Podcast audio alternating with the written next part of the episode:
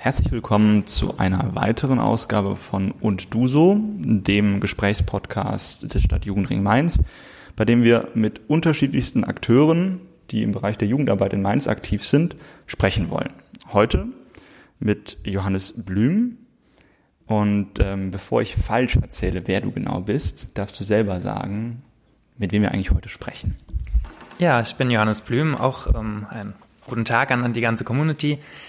Ähm, genau. Ich komme aus Mainz-Ebersheim und war dort ähm, seit Kindesbeinen an immer in der Jugend aktiv, Jugendbereiche, das heißt Zeltlager. Bis heute noch fahre ich mit. Also seit neun, wer ist 28, im Zeltlager aktiv, war auch in der Jugendgruppe, Gruppenstunden, auch in den Mestien aktiv, im Fahrgemeinderat. Also wirklich so die ganze Jugendsache durch hat so viel Freude gemacht, dass ich gesagt habe, okay, ich will aus dem, was wirklich so viel Freude gemacht hat, so sinnvoll war, ähm, meinen Beruf machen, habe dann Theologie studiert und ja, jetzt bin ich hier ähm, Dekanatsjugendreferent in Mainz-Stadt, also im Dekanat Mainz-Stadt und habe noch eine andere halbe Stelle, ähm, da habe ich die 72-Stunden-Aktion vorbereitet. Das ist die größte Jugendsozialaktion in Deutschland. Hier im Bistum Mainz haben 3500 Jugendliche mitgemacht und das ist erstmal eine Riesenanzahl an ähm, jungen Menschen, die sich engagieren. Und es waren noch 170 Projekte, ganz verschiedene, kann ich gerne mehr erzählen. Und ja, also quasi von der Jugendarbeit aufgewachsen und bis heute durch ähm, in der Jugend aktiv. Bevor wir gleich zur 72-Stunden-Aktion kommen, wäre es ja mal ganz interessant zu wissen, für die Leute, die nicht so in der katholischen Kirche und in der Jugendarbeit in der katholischen Kirche stecken, zu wissen, was macht denn eigentlich die katholische Kirche an Jugendarbeit? Da gibt es ja ganz unterschiedliche Institutionen. Ähm, was mir als erstes einfällt, ist Pfadfinder. Aber wo kommst du denn da eigentlich her? Warst du früher Pfadfinder? Ähm, ja, es gibt verschiedene Gruppen. Ich würde es mal grob untergliedern in ähm, die Verbände und in die eher die kirchlichen Gruppen, die ganz nah an der Pfarrgemeinde dran orientiert sind. Die Verbände ist äh, ziemlich ja, markant auch zu sehen, das sind die Pfadfinder, die sieht man, die haben so einen Schal an, so ein ähm, ähm, genau, so eine Gewandung halt. Und ähm, es gibt dann auch andere Jugendgruppen, die GCL, die KSJ, das sind vor allem Gruppen, die an den Schulen aktiv sind, Williges Mariavat, Theresianum, ähm, auch in Gutenberg gab es mal kurzzeitig eine KSJ. Also da gibt es verschiedene äh, Schuljugendgruppen, ähm, dann gibt es die KJG, die katholische Jugendgemeinde, die ist schon eher an der Pfarrgemeinde dran. Und dann gibt es halt eben auch die Jugendgruppen, die nicht verbandlich organisiert sind ähm, die sehr stark ähm, in der Fahrgemeinde drin sind. Und naja, man wächst da auf, wo man halt lebt. Das war Ebersheim. Und Ebersheim hat zwar einen verbandlichen Kontext, also den Jugendregionalverband Mainz, es ist wie gesagt noch ein Regionalverband, der wird nicht so hoch gehalten. Es ist eigentlich eine ziemlich typische Fahrjugend.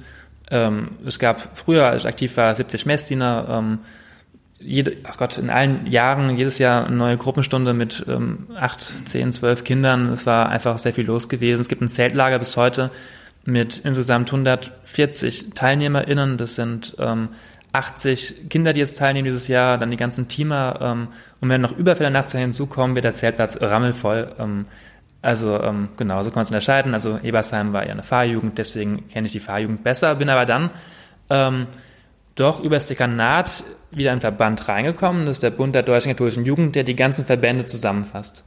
Und der vernetzt nicht nur die Verbände, der macht auch äh, den Brückenschlag zu den Fahrjugenden. Okay, das hätte mich jetzt auch interessiert, was der BDKJ eigentlich dann konkret als Verband, als Überbau macht. Und da bist du ja auch irgendwie so grob angesiedelt oder wo ist da deine aktuelle Stelle? Jetzt nicht die Stelle bei der 72-Stunden-Aktion. Ja, ist der Dachverband, der eben die ganzen Jugendverbände ähm, bündelt, auch die Interessen bündelt, auch nach außen vertritt. Äh, genau. Ich war selbst 2013 bis 2015 zwei Jahre im Dekanatsvorstand vom ähm, BDKJ gewesen und ähm, Genau, was sind es für Aufgaben? Also wir waren im Stadtjugendring präsent gewesen und ähm, natürlich die Vernetzung der Gruppen vor Ort, die Umsetzung der Projekte, sei es beim interkulturellen Fest haben wir teilgenommen, ähm, sei es in Gruppenleiterschulungen, sei es ähm, die 72-Stunden-Aktion als Musterprojekt, ähm, die es gibt ähm, und halt auch die Vertretung innerhalb des BDGJ, also auf die Bistumsebene bis hin zur Bundesebene, ähm, genau. Und aktuell ähm, als Dekanatsjugendreferent habe ich sogar die Aufgabe, eben die Ehrenamtlichen in dem Vorstand zu unterstützen, sei es äh, bei den Sitzungen, sei es bei den Themen, sei es als Moderator, sei es eben da, wo es gebraucht wird. Also jeder Vorstand ist anders, jeder Mensch ist anders. Der eine bringt das mit, das heißt, da braucht er weniger machen und das andere dafür, da muss ich mehr ähm, reingeben. Wir sind ja heute hier auch zu Gast bei euch in den Räumen der äh, katholischen Jugendzentrale Mainz. ähm, und sehen, also hier gibt es ja wirklich viele Sachen, die man tun kann. Also das ist sehr großzügig ausgestaltet. Was sind denn die Aktivitäten, die ihr hier im Alltag alle macht? Ja, es ist ein, ist ein sehr großes Haus. Ich bin auch sehr dankbar, dass die Kirche sagt, wir geben der Jugend so ein ganzes Haus hier zur Verfügung. Ähm, auf jeden Fall. Fangen wir mal im Keller an. das ist am einfachsten zu erzählen.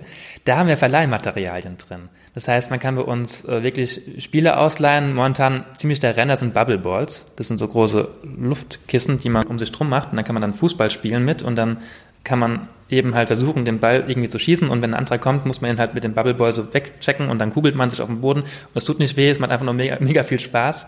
Äh, die gehen eigentlich fast jede Woche aktuell weg. Ähm, Bubble Balls, eine Hüpfburg, ähm, wir, wenn wir gerade vermieten sind, wir haben ein, ähm, er könnte alles ausleihen. ja, wir, wir grinsen gerade sehr immens, deshalb der Antwort. ja, es gibt auch einen Bus, den man ausleihen kann ähm, für eine Jugendfreizeit, ein neuner Bus. Ähm, also ganz, und ganz viel Kleinkram, Spielematerial, also wirklich alles so viel gewinnt und was man alles oder auch für Kinder ähm, eben gebrauchen kann beim Spielen. Ähm, genau. Dann im Erdgeschoss, ähm, da ist das SchülerInnencafé ähm, Kajo heißt es, früher Café Taktlos. Ähm, das gibt es seit über 30 Jahren und ist die letzten Jahre immer mehr gewachsen. Und zwar ähm, können da die SchülerInnen, die einfach hier in der Altstadt so Schule, in der Schule sind, vor allem Williges Maria Wart logischerweise, tagsüber ihre Pausen hier verbringen, ihre Freistunden verbringen. Sie können lernen oder ihr einfach mal chillen, nichts tun, da sitzen, äh, was essen, mitgebrachtes Essen, selbst essen, also man muss nichts kaufen. Das ist ja, was im Café nicht üblich ist, also wirklich ähm, an SchülerInnen ausgerichtet. Und da gibt's immer so ein paar Events, sei es mal ein Poetry Slam ähm, jedes Quartal. Ähm, ach, und ach Gott, jedes Wochenende ist es vermietet. Also Jugendliche können hier wirklich günstig einen Jugendraum für ihren 18. Geburtstag haben oder für andere Feten. Ähm, das wäre das Angebot da. Und hier oben ähm, sind dann die verschiedenen, ähm, im ersten Stock, die verschiedenen MitarbeiterInnen, Einmal der Kanals Jugendseelsorger, der bietet eine TC-Fahrt an. TC ist ein Jugendort in Frankreich, ähm, einmal im Jahr. Äh, auch TC-Gebete und eben Gottesdienste für Jugendliche, Jugendgottesdienste. Dann gibt es den Dekanats Jugendreferent, das ist ja meine Aufgabe, da fällt irgendwie dann so alles zusammen, was so ansteht. Hauptaufgaben sind, die, die mir am meisten Spaß machen, sind die Schulungen, GruppenleiterInnen-Schulungen für den Juleika, eben wichtig und gut und total wertvoll. Und die andere Schulung, die momentan ähm, zum einen verpflichtend ist, aber ich finde die extrem wichtig und wertvoll, ist die Schulung ähm, Kindeswohl. Ja, das mit einem Blick auf sexualisierte Gewalt. Äh, wie kann man da präventiv ähm, Maßnahmen ergreifen, um eben das, ja, dem entgegenzugehen, ja. Genau, und oben haben wir einen Raum jetzt auch extern, da ist die Polizeiseelsorge mit drin und wir haben einen Konferenzraum. Genau. Krass, also ähm, ich muss unbedingt mal in diesen Keller. Es klingt so spannend. Ähm, ich will unbedingt mal diese Kugeln ausprobieren. Ich habe das immer nur in Videos gesehen, dass das äh, sehr viel Spaß äh, machen muss. Hm. Ich würde vielleicht kurz den Bogen spannen von einigen Folgen, die wir davor hatten. Da haben wir unter anderem über die Juleika auch mal geredet. Und äh, würde gern mal von dir wissen, du machst ja diese Schulungen selber. Wer kriegt bei euch die Juleika und was ist das, was Juleika qualifiziert? Also was, was hat man davon? Vielleicht für alle, die, die jetzt nicht wissen, was ist die Juleika? Das ist die Jugendleiterkarte, ähm, die unter anderem vom Bundesjugendring und von Landesjugendringen mitverwaltet wird und dann ausgegeben wird mit bestimmten Kriterien, die dann die Trainer oder TeamerInnen vor Ort ausbilden. Langer Satz, aber ich glaube, die Frage war jetzt relativ klar. Ich glaube, man muss da in das Alter von Jugendlichen reingehen, die wirklich 15, 16 sind, diese Schulung machen. Ähm, da nehme ich doch wahr, eine gewisse Unsicherheit, ähm, wenn man Gruppenleiter wird, ja, was muss man alles beachten, was wollen die Eltern von einen, was ist denn die Aufsichtspflicht, äh, was muss man da alles machen, wo sind die Grenzen, muss jetzt wirklich im Zeltlager Tag und Nacht, also 24 Stunden mal 10 Tage, also nicht nur 7 Tage, äh, bei den Kindern sein? Oder, also Rechte und Pflichten ähm, werden da geklärt, wirklich eindeutig. Da gibt es ja das Heft auch vom Stadtjugendring Recht so, das ist unsere um Grundlage für die äh, Schulung äh, Rechte und Pflichten. Drei, vier Stunden ähm, gehen wir da ordentlich ähm, die Kapitel durch. Ist extrem wichtig, weil es eben Sicherheit gibt. Wenn die wissen, ah, das ist die Aufsichtspflicht und da sind die Grenzen und vor allem, wie können wir mit einem einfachen Merkspruch eben die Aufsichtspflicht erfüllen? Bemerken, belehren, beobachten, bestrafen. Ähm, 4Bs sagen wir immer ganz kompakt, ähm, an die Hand genommen und das heißt, man kann im Zettel rumlaufen, bemerken, oh, da hinten ist vielleicht irgendwie ähm, ein Bach, ähm, belehren, sagen wir den Kindern, passt auf an dem Bach, äh, nicht, dass er da irgendwie äh, geht nur zu zweit hin, dass wenn was passiert, der andere halt nochmal Hilfe rufen kann, nicht, dass einer da äh, weggeschwemmt wird. Ähm, dann beobachtet man es als Gruppenleiter und da muss man eben gucken, bestrafen geht immer so hart, aber bestrafen heißt vielleicht auch mal irgendwie ähm, heute Abend keine Nachtwache oder ähm, so einfach halt auch Möglichkeiten, dass Kinder ähm, lernen, ähm, wenn sie etwas tun, was nicht so korrekt ist, dass sie auch einfach einen Lerneffekt haben. Aber bestrafen, also ganz normal äh, äh, menschlich. Okay, das war quasi der eine Aspekt, Juleika, Schulungen ähm, an, also zu leiten in deinem Arbeitsbereich. Dann hattest du eben gesagt, der andere Aspekt ist die Unterstützung des Vorstandes bei euch. Zweierlei dazu gefragt. Erstens, was, was unterstützt man da? Was macht man? Was macht der Vorstand bei euch dort? Und vor allem, wie wird man das eigentlich? Ähm, da reingewählt zu werden. Ja. Vorstand wird man gewählt, eben von der ähm, Dekanatsversammlung des BDKJ Mainz-Stadt. Die tagt äh, üblicherweise aktuell im November immer abends. Und da kommen dann aus allen Jugendgruppen, ähm, wirklich von Ebersheim, Mombach, Gonsenheim, Laubenheim, Altstadt, alle, die halt aktiv sind, kommen da vorbei. Es sind schon so 30 Jugendliche. Und ähm, sagen wir mal, eine übliche Vorstandssitzung. Ja. Sind da Delegierte oder kommen da alle? Mehr Delegierte. Okay. Also ein, zwei Personen pro äh, Jugendgruppe. Und da gibt es okay. dann Stimmschlüsselverteilung, wie es dann so üblich ist. Und die, ähm, genau, da wird halt geguckt, was wird im Jahr gemacht auf dieser Dekanatsebene, ähm, Rechenschaftsbericht, aber auch natürlich dann ähm, Entlastung und natürlich dann die Wahl des neuen Vorstandes. Ja. Viele können gerne nochmal, ähm, genau. Ganz interessant, wer so kandidiert, sind natürlich dann so die eher älteren der verschiedenen Jugendgruppen, die dann so 20, 22, 23, 24 sind, auch 25. Äh, und auch interessant hat in den letzten äh, zwei, drei Perioden das Phänomen gehabt, dass Externe, die jetzt hier in Mainz studiert haben, hier Heimat gefunden haben, beziehungsweise das von zu Hause mitgenommen haben. Wir haben einen aus Fulda aktuell, die extremst aktiv ist hier im Vorstand weil sie einfach wichtig ist, da weiterzumachen. Und jetzt wohnt sie halt in Mainz. Ich gesagt, gut, ich kann mir vorstellen, mitzumachen, wurde reingewählt und ähm, zack haben wir auch Personen aus, ähm, wie gesagt, Fulda, auch aus Heppenheim eine aktiv, ähm, auch immer wieder so externe, die nochmal einen neuen Blick reinbringen in den Vorstand. Die Frage war, was macht man im Vorstand, also was machen die, die im Vorstand sind, in ihrer aktiven Arbeit? Was ist so Thema auf so einer Sitzung? Genau. Ich kann es vom letzten Jahr sagen, dass die 72-Stunden-Aktion das alles überwogen hat. Es war ähm, durchgehend der Tenor in der Vorbereitung. Ähm, es war auch dann der Koordinierungskreis, der nochmal andere Leute mit eingebunden hat. Das heißt, da war es meine Aufgabe gewesen, ähm, wenn die Jugendlichen schon alle den Blick auf die Aktion haben, zu schauen, dass eben das andere, was auch noch so stattfindet, auch weiterläuft. Beispiel statt Jugendring präsent sein, im Jugendhilfeausschuss präsent sein, ähm, also die Außenvertretung und ähm, Ihr habt ja auch das Barcamp gehabt, ähm, da habt ihr dann auch Werbung gemacht, eben ähm, war auch jemand vom Vorstand da gewesen. Ähm, die Außenvertretung, also Vorstand auch wieder Außenvertretung zu anderen Jugendverbänden, äh, Jugendgruppen hier in Mainz, in der Stadt und natürlich so Gruppen vor Ort, obwohl da die 72-Stunden-Aktion eine gute Chance war, eben zu sagen, hey, wir kommen euch besuchen, ohne dass jemand nachfragt, hey, warum kommen die jetzt? Sondern, ah klar, ähm, die Aktion ist und die geben uns Infos. Das war ein guter Türöffner gewesen, um nochmal ordentlich Kontakt ähm, zu greifen, zu erhalten mit den Gruppen vor Ort. Jetzt haben wir schon wirklich so viel von dieser 72-Stunden-Aktion gehört.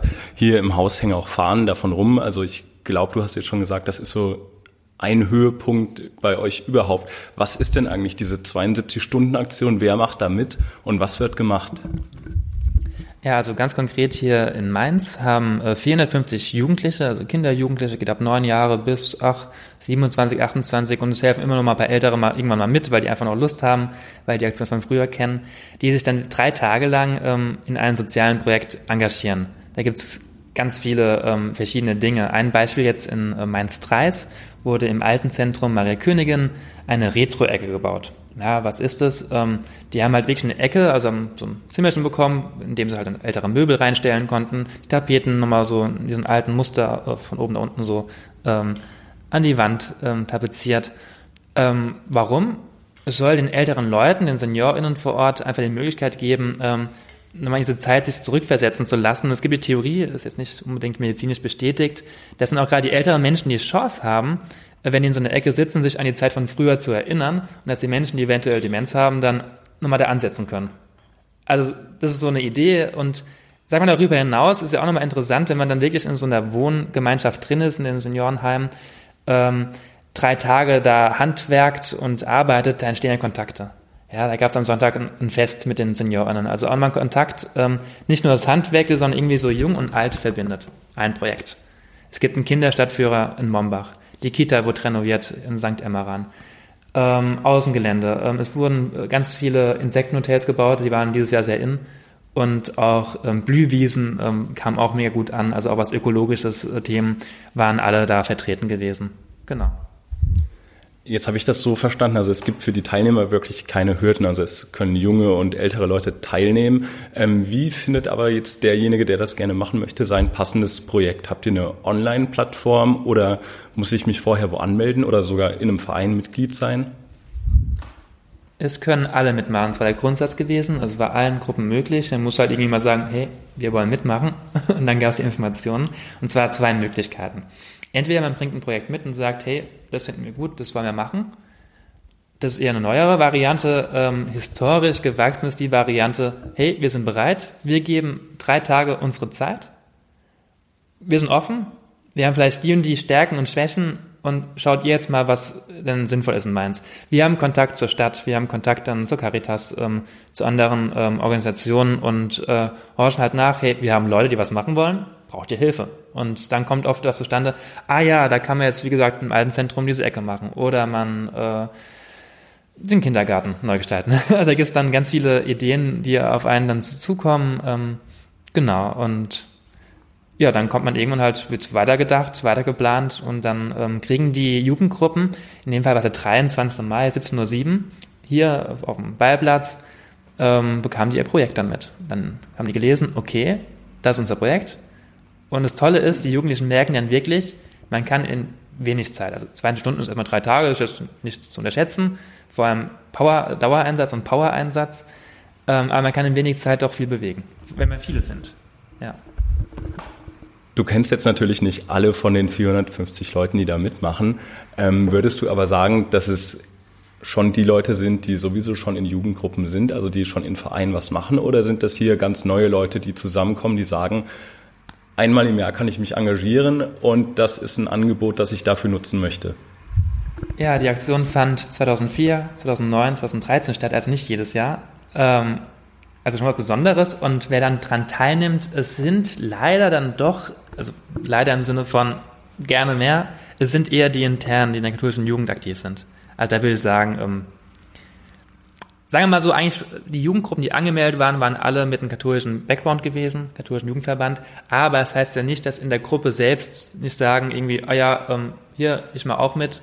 Ich weiß von Erfahrung meiner Jugendgruppe, man hat so einen keiner Jugend immer, der immer aktiv ist. Und bei so einem Event kommen dann doch immer andere dabei, die eigentlich sonst mit der katholischen Jugend wenig zu tun haben. Da kommen welche von der Feuerwehr und sagen, ah ja, ich habe noch das und das, ich kann noch helfen, gerade mit der Technik, also ein Auto oder sonst was, äh, irgendwas Handwerkliches, ähm, die kommen dann dazu, ja.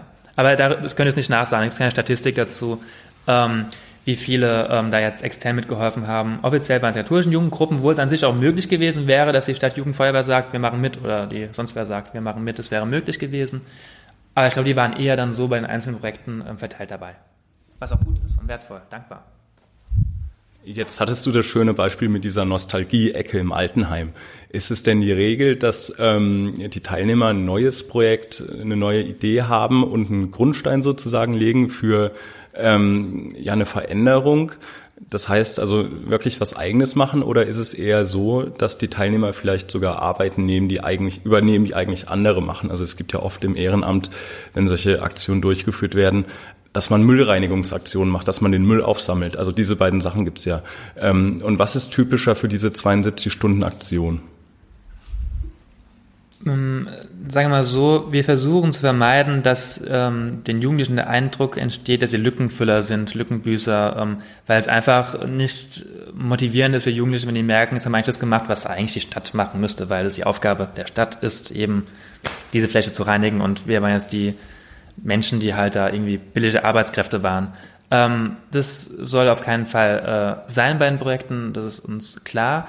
Wir freuen uns über innovative Projekte, wo man immer auch den Blick auf die Nachhaltigkeit haben muss. Ähm, es wurden in den letzten Aktionen ähm, viele Hütten gebaut, keine Ahnung, Grillhütte und da war es, äh, recht viele Bauprojekte. Und da die Frage, ähm, bleiben die stehen, werden die genutzt, ähm, wer renoviert die nach ein paar Jahren wieder? Also das muss man schon im Blick haben, wenn ähm, neue Projekte ähm, auf dem Schirm treten. Ja. Und ähm, genau. Gehen wir mal zu deiner Aufgabe bei der 72-Stunden-Aktion. Ich gehe mal davon aus, dass das nicht erst an dem Tag anfängt mit der Arbeit, sondern einige Monate schon Vorlauf hat. Mit was hat denn für dich die 72-Stunden-Aktion angefangen? Ja, also 2019 war die Aktion. Ähm, ich habe ja die andere halbe Stelle, also das vom Bund der Deutschen Katholischen Jugend, vom BDKJ, ist die Aktion organisiert.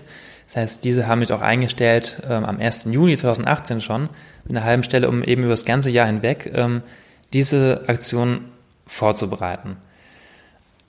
Es braucht natürlich eine Einarbeitungsphase. Einmal im Jahr ist auch die ähm, Diözesanversammlung der Jugend, das ganze Bistum versammelt sich. Das ist so das grundlegende Gremium, was eben die Entscheidungen trifft, wie wir auch dann die Aktion ausrichten wollen. Wir sind im Kontakt, es ist eine Bundesaktion, also bundesweite Aktion, da muss auch wieder abstimmen mit den anderen Bistümern. Da gibt es auch eine Bundesebene, mit der man dann sprechen muss, was eben ähm, die Aktion ist und was der äh, das Wesen der Aktion ist, um was geht es uns, die Kriterien, ja. Das war so die erste Arbeit. Kriterien erstmal selbst verinnerlichen, überdenken und ähm, weitergeben. Ähm, was wichtig war auf der ähm, Diözesanebene als erstes, dass ich eben auf den Dekanaten, also es sind meistens so Stadtgebiete wie Mainz, Bingen ist ein Dekanat, ähm, Worms ist ein Dekanat mit den umliegenden Gemeinden eben immer Offenbach, also auch der hessische Teil, dass sich in diesen ähm, Dekanaten eben sogenannte Koordinierungskreise bilden. Äh, und dass die halt alle Informationen bekommen. Wir haben dann einen Workshop-Tag im September gemacht, ähm, wo es dann heißt, wie kann man Fundraising, wie kriegt man ähm, Sponsoring, wie kriegt man da ähm, auch Geldmittel für die Aktion, welche Briefe schreibt man, wann. Und dann ähm, gab es diese Information, Öffentlichkeitsarbeit, Social Media, wie gehen wir damit um, wie funktioniert die Homepage. Es gibt eine eigene Homepage für die Aktion, wo man auch Hilferufe dann während der Aktion selbst ähm, setzen konnte. Und eben da wird halt diese Homepage erklärt. Ähm, wir haben auch ein Thema Inklusion gehabt. Wie können wir schauen, dass die Aktion in sich schon inklusiv wird, dass wir auch ja schon die Vorbereitung alle Menschen einbinden, ähm, dass niemand ausgeschlossen wird, dass die Aktion selbst inklusiv ist. Das war ein großes Thema auch an dem Workshop-Tag gewesen. Und danach eben die Begleitung der Gruppen in den Dekanaten. Da fährt man halt auch mal nach Bingen, besucht die Gruppe, schaut, was eben für Projekte da sind, wo die Hilfe brauchen, wo Informationen gebraucht werden. Ähm, genau. Und noch mehr? Ich kann noch viel erzählen. Da waren jetzt so viele Sachen dabei, wo ich gleich einhaken kann. Ähm, auf jeden Fall, also sehr viel professionelle Arbeit. Und was sind denn eure Anlaufstellen? Also es sind ja wirklich alles Sachen, die man nicht von heute auf morgen lernt, so ein Event zu organisieren. Du hast eben gesagt, Projektmanagement gehört dazu, die Öffentlichkeitsarbeit gehört dazu. Wo lernt ihr das? Also habt ihr da Seminare oder ähm, irgendwelche Ansprechpartner, die, die euch zur Seite stehen? Ja, ist eine gute Frage. Ähm, auf mich bezogen, also jetzt als Projektreferent, ist es wirklich eigentlich nur, Anführungszeichen nur, aber ich glaube, das ist wertvolle Lebenserfahrung. Äh, sei es halt seit Kindesbeinen im Jugendverband aktiv. Und da kommt ja auch immer das ein oder andere Event. Ja, Zeltlager ist jedes Jahr ein großes Event für 80 Kinder, wie gesagt, die Anmeldung zu organisieren, zu wissen, wie man einen Zeitplan macht, wie man das alles aufbaut, ähm, Vor- und Nachbereitung, die Durchführung, Programmgestaltung. Da hat man schon sehr viel gelernt. Ähm, dann war ich auch ehrenamtlich, gab es mal eine Sternsinger Auftaktveranstaltung hier mit 2000 Sternsingern Mainz, auch da mitgeholfen. Da gab es einen Workshop-Tag, Firmlingstag, kommen auch immer 1 bis 2000 Firmlinge. Also da, ich würde sagen, bei mir hat sich einfach ehrenamtlich da Erfahrung aufgebaut, wie man eben so ein Event angeht. Ähm, es gab keine explizite Ausbildung äh, zum Thema Projektmanagement, gab es nicht, aber ähm, man lernt auch mit dem Tun. Ähm, es gibt immer Dinge, die man vielleicht danach ein bisschen anders angehen würde, ähm, vielleicht rechtzeitiger oder nochmal ganz anders. Aber das, das lernt man dann beim Tun. Aber ich glaube, man kann auch mit dem Studium auch, ich habe Theologie studiert. Ähm, selbst dann sage ich mal schon nach dem Gottesdienst, ha, hätte ich auch was anders machen können in der Stelle. Also man lernt immer dazu. Ähm, Im Studium lernt man auch nicht alles. Ich habe immer das Gefühl, dass irgendwie das, was die meisten erzählen, ist, dass Jugendarbeit, ob jetzt im Hauptamt oder im Ehrenamt, ganz viel Learning by Doing ist, aber dann am Ende die Erkenntnis ist, dass man relativ professionell wird, dadurch, dass man einfach Erfahrungen sammelt und nicht unbedingt einen Workshop dafür braucht. Also, um das jetzt irgendwie zu ergänzen, das war so das, was wir in den letzten Gesprächen immer so gehört haben. Ähm, ich würde so ein bisschen in diesem Zeitplan mal bleiben. Wir waren jetzt irgendwie letztes Jahr am angefangen, letztes Jahr Sommer irgendwann, fing die Stelle an, dann sind wir wahrscheinlich jetzt Oktober, November, Dezember, Januar, Februar wahrscheinlich so grob. Dann geht's wahrscheinlich so ein bisschen in die heiße Phase, wird's alles irgendwie konkreter. Äh, da lernt man dann wahrscheinlich nicht nur Öffentlichkeitsarbeit, sondern fängt dann damit auch an. Wie funktioniert denn die Koordination genau? Dann quasi in diesem Zeitraum kurz bevor die 72-Stunden-Aktion anfängt. Da, also was hast du da ganz, ganz konkret auch getan? Also wir haben von Anfang an halt einen Instagram-Account aufgebaut. Da braucht Zeit, da muss man mit der Zeit Follower finden, da macht man halt erstmal ganz normale Posts. Und am Ende wird es natürlich wertvoll, weil es ein Kommunikationsmodus ist, auch für Informationen. Ähm, der hatte ich mir aufgebaut. Der letzten Phase, was da am meisten wirklich an Arbeit war, war die äh, Medienarbeit, die Absprache mit den Medien. Wir haben dankenswerterweise, muss man ganz klar sagen, hat SWR 3 ähm, drei Tage, 72 Stunden lang ähm, Programm gesendet zur 72-Stunden-Aktion. Es war immer Thema. Zwischen den Songs ähm, kam ein Hilferuf, SWR 3 Landsreif groß, also von Bodensee bis äh, oben halt in die, äh, in die Eifel rein, äh, Westerwald oben hoch. Genau, also da muss man einfach Absprachen treffen, wen schicken wir da hin. Es war eine Person in Baden-Baden gewesen, die dann vor Ort die Informationen von uns ähm, da auch ähm, mit reingebracht hat ins Programm.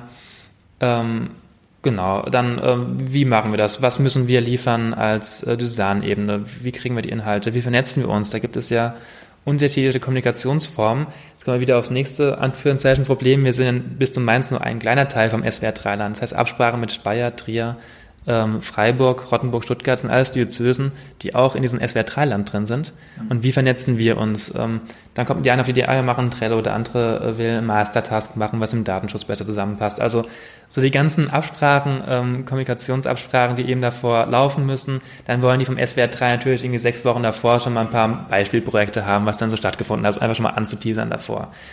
Ähm, dann wollen die die Highlight-Projektliste haben. Also Highlight heißt jetzt nicht immer das größte, beste, coolste, sondern einfach das Projekt, was wir als Highlight ansehen, im Sinne von, was einfach beispielhaft die Aktion darstellt. Ja, da muss man eine Liste erstellen, müssen Kontaktdaten raussuchen. Also ein bisschen redaktionell auch unterwegs sein, um eben die Inhalte ähm, im SW3 gut präsentieren zu können, um es dann ähm, eben auch senden zu können während der Aktion. Und jetzt kommt das Gleiche nochmal, und zwar der HR3 für Hessen. Bistum Mainz hat einen Teil in Hessen. Das heißt, das Gleiche, was man da äh, für SWR 3 organisiert hat, kann man dann nochmal für den HR 3 organisieren. In dem Fall mit den Absprachen in Bistümern Limburg und Fulda. Ähm, und, äh, HR 3 hat ein anderes Format von Radio gehabt. Ähm, also man merkt, ähm, das war jetzt in dieser Ebene einiges in Absprache. Dann gab es noch Medien, die Kirchenzeitung hat ein extra rausgebracht. Da ging es darum, ein Redaktionsteam zu finden, was eben ähm, dann Mitarbeiter mit drei Ehrenamtlichen gefunden und dann auch mit Limburg wieder ein paar ähm, dazugeholt, eine Gruppe. Also es waren vor allem extremst viele äh, Medienabsprachen, natürlich auch Nachfragen. Also viele Fragen waren theoretisch für mich schon so im Januar geklärt. Aber wie so ist, man liest ja eine E-Mail und man liest doch nicht immer so alles hundertprozentig. Und dann konnte ich viele, viele Nachfragen auch nochmal ähm, in der heißen Phase da klären. Also ich war ähm, ähm, nicht im Urlaub gewesen. Lange Zeit nicht. Also Weihnachten und dann bis zur Aktion. Eigentlich bis sechs Monate nicht. Krass, okay. Jetzt kommen wir mal an bei der Aktion, so in unserer Zeitleiste. Wir haben die ganze Zeit nicht über ein Datum geredet, das kannst du gleich nachschieben. Und dazu die Frage stellen, war das während der Schulzeit? War das irgendwie an Feiertagen? Weil ich glaube, es war während der Schulzeit sogar. Ähm, wie, wie lief das? Ich habe irgendwie YouTube-Videos oder Facebook-Videos gesehen, wo du irgendwie nach Sachen gesammelt hast. Äh, das war ganz witzig. Dann habe ich überlegt, ob ich das auch zu Hause irgendwo finden kann und helfen kann. Ja, voll gut. Ähm, es war vom 23. bis 26. Mai. Ähm, und es war ein ganz normales Wochenende. Es war vor Christi Himmelfahrt das Wochenende. Also Freitag, Samstag, also Samstag, Sonntag. Freitag war Schule. Ähm, ja, wir haben, ja, das ist einfach voll nett und auch gut, dass, dass die Kultusministerien der beiden Länder Rheinland-Pfalz und Hessen das unterstützen. Das heißt, wir haben da auch ein Schreiben formuliert an die SchulleiterInnen ähm, mit dem Befürwortungsschreiben eben, ähm, von, der, äh, von den Ministerien und ähm, also soweit ich weiß, haben die, die wollten, auch dann die Schulfreiheit bekommen. Ähm, manche sagen aber auch, ähm, okay, stehen gerade Prüfungen an, ist immer so eine Sache, äh, eben Prüfungen an, ich will einfach freitags die vier Stunden oder sechs Stunden dahin gehen, ist mir wichtig. Dann ist es auch in Ordnung, macht man eine kurze Pause und äh, nimmt eben später dran teil. Es ist ja eine Bundesaktion. Das heißt, wenn wir jetzt eine Prüfungsphase haben, haben die in Bayern bei weitem noch keine Prüfungsphase und die anderen sind schon längst fertig. Also da ist terminisch immer schwer zu gucken, ähm, einen Termin zu finden, wobei niemand in Ferien sind. Es gibt viele, die haben Pfingstferien, weil Ferien sind doch wieder Pfingstlager, das fahren die Pfadfinder weg oder so. Da fehlt wieder die Hälfte der Leute. Ähm, genau. Und wir haben das Datum ausgesucht, das ich nicht. Äh, die Bundesversammlung schon auch wahrscheinlich zwei Jahre davor, 2017 rum. Und jetzt kommt es lustig hinzu und dann kamen noch ganz viele andere Termine drauf. Also ganz bedeutend halt Europawahl und Kommunalwahl, die kamen erst viel später auf den Termin. Ähm, also ich weiß bis heute nicht, also ob es, ja, er weiß es nicht. Also es hat Vorteile gehabt, man konnte was zum Thema Europa machen. Ähm, ähm, hat auch eine, eine Gruppe jetzt in Ebersheim beispielsweise ähm, Thema Europa gehabt und dazu ähm, ja, so eine Infoveranstaltung organisiert am Wahltag und ähm, auch was in diese Richtung war möglich gewesen oder eine Gruppe aus Speyer, die ist irgendwie von, ähm, sag mal Landau, ich kenne mich nicht, unten nicht aus in der Pfalz, äh, bis nach Frankreich rübergelaufen in drei Tagen mit der Europaflagge. Einfach so eine Wanderung, ein Zeichen für Europa gesetzt, ja. Das war natürlich schon so ähm, positive Synergien. Ähm, natürlich war es irgendwie eine, eine Doppelbelastung, weil wir auch was zur Europawahl machen will, vom BDG aus und ähm, gleichzeitig einen Wahlaufruf konnten wir machen, das war auch nochmal sinnvoll. Ähm, genau, es war noch parallel gewesen. Habt ihr denn ein Motto? Also das war jetzt wahrscheinlich eher Zufall äh, wegen dem Termin, das lag an der Europawahl, dann macht man viel zu Europa. Gibt es denn aber so eine Zielformulierung, dass man sagt, wir machen die 72-Stunden-Aktion damit XY? Ja, damit es anderen Menschen ähm, besser geht, ist die Hauptthese. Die Aktion heißt ähm, 72-Stunden-Aktion, die soziale Aktion des BDKJ in Deutschland und hat den Slogan Uns der Himmel. Ja. ähm, ein guter Ansatz. Wir wollen einfach die äh, Welt ähm, zum Guten verbessern und da ist erstmal keine Grenze gesetzt, wirklich nicht. Es gibt so Hauptthesen, ähm, sei es die Nachhaltigkeit, Ökologie, sei es ähm, Zuhause gestalten, Heimat bilden ähm, für Gruppen. Da gibt es ganz viele ähm, Möglichkeiten, keine Grenzen gesetzt. Seit wann gibt es die Aktion eigentlich schon? Ja, das ist eine gute Frage. Ähm, also 2004 und 2009 war sie im Südwesten, also so SWR 3 Land mit HR3. 2013 haben sich dann schon äh, die, also bundesweit die ähm, Diözesen angeschlossen. Ähm, es gab es auch schon mal davor. Ähm, ich habe so ein Dokument gefunden, da steht drin, dass irgendwann mal eine KLJB, ähm, also katholische Landjugendbewegung, da irgendwann mal so eine Aktion gemacht hatte im Kleinen und dann sagen wir so, haben es immer mehr Gruppen da angeschlossen. Und irgendwann ist das jetzt diese Bundesaktion. Und man muss dazu sagen, ähm, es gab von bis zu Mainz allein sechs Gruppen in Südamerika. Bolivien, Peru, also da haben wir Bundesfreiwilligendienste, also oder, oder ähm, FSJler, in dem Fall heißt es anders, weil die im Ausland sind, habe vergessen, wie es heißt. ähm, in Auslandsdienst und also Freiwillige im Ausland, die ähm, dann dort vor Ort auch Gruppen ähm, organisiert haben. Das heißt, die haben dann einfach die Kinder, Jugendlichen vor Ort angesprochen, hier wollt ihr mitmachen. Äh, wir haben das Projekt, oft sind es Renovierungsprojekte, ähm, wo ein Kinderheim oder eine Schule oder irgendwie nochmal neu gestaltet wird. Ähm, genau, da haben also auch sechs Gruppen mitgemacht. Und sah, ich sage jetzt mal ziemlich zeitgleich. Da muss die Zeitverschiebung ein bisschen wegrechnen. Also die haben es nicht, wenn bei uns Tag war, war bei dir Nacht. Aber die haben äh, zeitgleich mitgearbeitet, ja.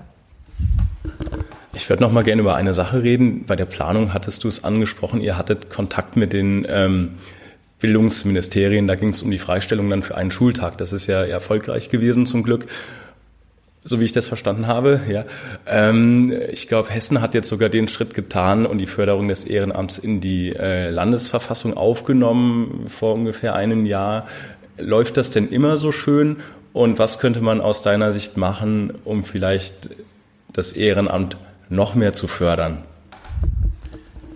Also der Bund der deutschen katholischen Jugend hat generell durch den Landesjugendring, der Stadtjugendring hat nur die Landesebene, einen guten Kontakt eben zu den ähm, Land, zur Landesebene, zu den Landesregierungen und dessen die Ministerien ist wahrscheinlich auch befürwortet, weil sie generell es gut finden, wenn jugendliche Kinder sich sozial engagieren und anderen Menschen helfen. Ja, das ist ja ähm, eine ziemlich wertvolle Sache. Wir hatten auch Malu Dreyer, Ministerpräsidentin hier, und Volker Bouffier in Hessen als äh, Schirmherrn gehabt. Das hilft natürlich kleine Korrektur, ein Ministerium kann irgendwie das nur befürworten, eine Schulbefreiung. Der Schulleiter, die Schulleiterin, die hat ähm, die letzte äh, Instanz, also die kann immer noch ablehnen. Das heißt, die Instanz bleibt bei der Schule vor Ort und auch müssen die Eltern zustimmen, ganz klar. Also Eltern Schulleitung, das andere ist ein Beförderungsschreiben, was wertvoll ist, aber erstmal nicht bindend, muss man auch sagen. Aber natürlich, sag mal da, glaube ich nicht nein. äh, und jetzt Ehrenamt stärken war die zweite Frage, ja. Äh, wie man Ehrenamt stärken kann. Ähm, ja, es braucht ähm, Freiräume, das nehme ich wahr. Ähm, es ist gerade auch Diskussion G8, G9, äh, wie viel Schule ähm, zeitlich sinnvoll ist. Ich würde generell erstmal jeden freistellen, wenn jemand halt irgendwie Schule schneller machen will und ähm, das, der Wille des, ist des Schülers, dann ist es alles gut, also sehr gut. Ähm, also immer frei entscheiden, auch die Schüler, ganz klar. Aber es braucht eben auch ähm, Freiräume, ähm,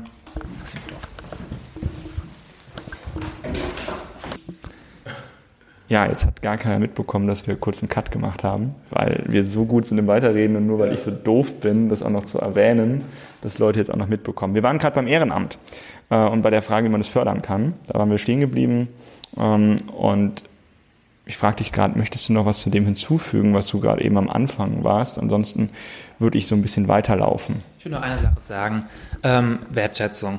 Ja, einfach ähm, das erstmal wahrnehmen, auch also als Stadt oder als ähm, Kirche, je nachdem, wo man auch engagiert ist. Da Danke zu sagen, das ist einfach wertvoll, ähm, das gesehen zu werden. Ich glaube, die wenigsten wollen jetzt irgendwie ähm, Geld oder sowas. Ich glaube echt, das, darum geht es nicht. Es geht darum, sich zu engagieren für eine gute Sache. Ähm, darum geht es nicht in erster Linie. Eine gewisse Wertschätzungskultur, das ist auf jeden Fall ganz wichtig. Genau. Okay, ich glaube auch, dass wir dieses ganze Thema, das haben wir auch die letzten Folgen immer wieder mitgetragen, wie müsste Ehrenamt anständig, sagen wir mal, unterstützt werden, ähm, dass wir das auf jeden Fall nochmal aufgreifen und vielleicht auch demnächst mal mit mehreren Leuten mit einem Ziel besprechen und daraus dann auch konkret für Mainz was bewegen wollen. Ich würde gerne nochmal so den Abschluss finden bei der 72-Stunden-Aktion, weil wir haben jetzt ganz lange darüber geredet, wie ist der Vorbau, was sind das für Aktionen und jetzt sind sie ja eigentlich vorbei, ne, schon ein, anderthalb Monate ungefähr. Ähm, jetzt werden wahrscheinlich die meisten Jugendgruppen wieder aktiv sein bei sich und irgendwie Jugendarbeit machen oder was dann, dann konkret von Arbeit zu Arbeit getan wird. Wie ist das denn eigentlich so mit der, ich sage mal, Nachhaltigkeit der Aktionen? Also gibt es da Gruppen, die das immer noch weiter betreiben, weil es ein Thema war, was quasi langfristiger wirkt?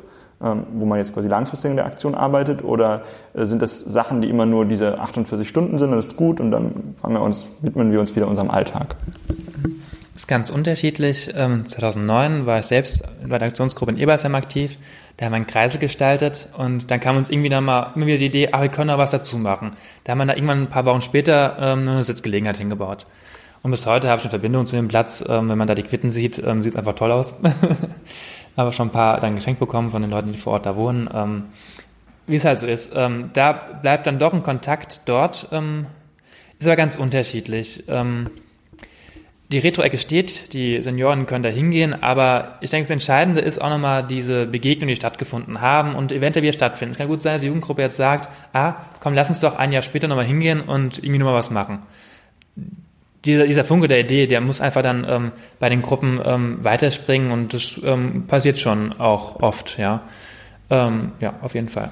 Würdest du sagen, dass ein wichtiger Teil der Aktion auch ist, dass die Menschen quasi sich mit einem Thema beschäftigen und das dann weitertragen und quasi, dass das dadurch weiterlebt, dass man sich mit dem Thema beschäftigt hat und danach dann irgendwie denkt, okay, Seniorenheim, ich nehme dieses Thema mit und werde später vielleicht in dem Bereich mich mehr engagieren oder auch einfach mich mehr dafür einsetzen oder vielleicht sogar eine Ausbildung, also quasi vom ganz Kleinen bis ins ganz Große, dass sich das darauf auswirken kann.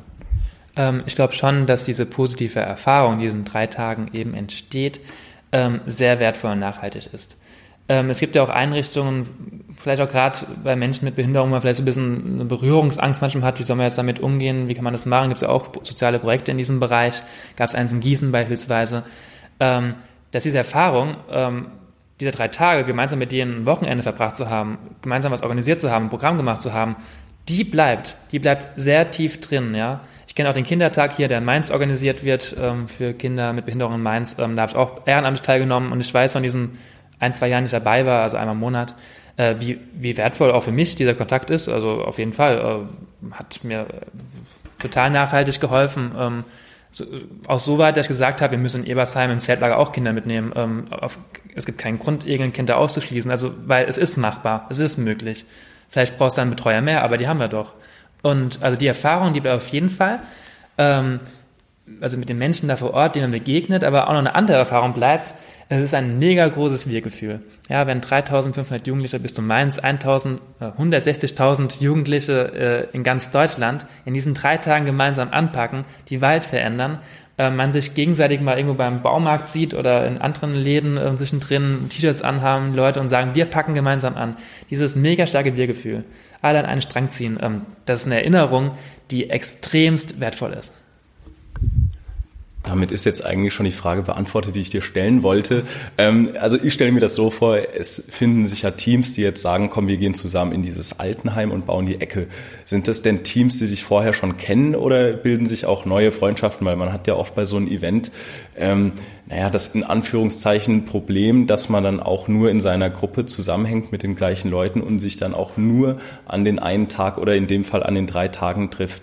Was mich eben interessiert ist, ähm, also bilden sich neue Freundschaften oder Kontakte, die dann auch danach Bestand haben? Ja, also Events sind total wertvoll. Auch Alltag ist schön, Gruppenstunde ist toll. Ich habe über zehn Jahre meine Gruppenstunde gehabt, tolles Verhältnis. Aber so Events schweißen einfach nochmal anders zusammen. Sei es eine Übernachtung mit der Gruppenstunde, das ist ein kleines Event, oder halt eben diese großen Events. Und ich kann sagen, ähm, auch Beispiel Zeltlager in Ebersheim ist auch, ist auch ein Event. Jedes Jahr 150 Leute da auf so einem Zeltplatz zu haben mit einem tollen Programm, das ist ein Event, ein riesengroßes Event. Es kommen jedes Jahr ein, zwei Leute dazu in diese Jugendgruppe, die man eigentlich gar nicht so erwartet hat oder die immer zurückhaltend waren. Und ähm, ich weiß, einer, die kam vor Jahren dazu, ist dieses Jahr Lagerleitung. Ja? Ähm, das heißt, auch da integriert worden in die Gruppe rein, die davor gar nicht engagiert war. Ja? Äh, und also ich weiß auch bei der Aktion, ähm, da kommen, wie gesagt, Leute hinzu, so es von der Feuerwehr, ist mal ein gutes Beispiel, ähm, oder anderen ähm, Gruppierungen, die sagen, wir wollen mitmachen, weil wir das Projekt cool finden, und eins, zwei bleiben hängen. Und die bleiben dann ähm, wirklich Jahre hängen, die sind Jahre dabei. Ähm, das ist total wertvoll, um diese Events auf jeden Fall. Ich glaube, wir können hier einen organischen Punkt setzen. Ich finde, drei Sachen, die ich mitnehme, sind sehr gut. Erstens, ein unglaublich tolles Wir-Gefühl. Zweitens nachhaltige Projekte und drittens nachhaltige Freundschaften. Ich glaube, da kann man sagen, habt ihr eine extrem coole Aktion. Ähm, wir sagen Danke an dich und für euch beim Zuhören. Bis zum nächsten Mal wieder. Bis zum nächsten Mal. Und wenn ihr Anregungen oder sowas habt, dann schreibt sie an und du so at stadtjugendringmainz.de. Und wir sagen zu dir Danke, dass du unser Gesprächspartner sein durftest. Ja, auch vielen Dank. War ganz nett, mit euch darüber zu reden und ähm, ja, gerne mehr und beziehungsweise gerne neue Aktionen in vier, fünf Jahren.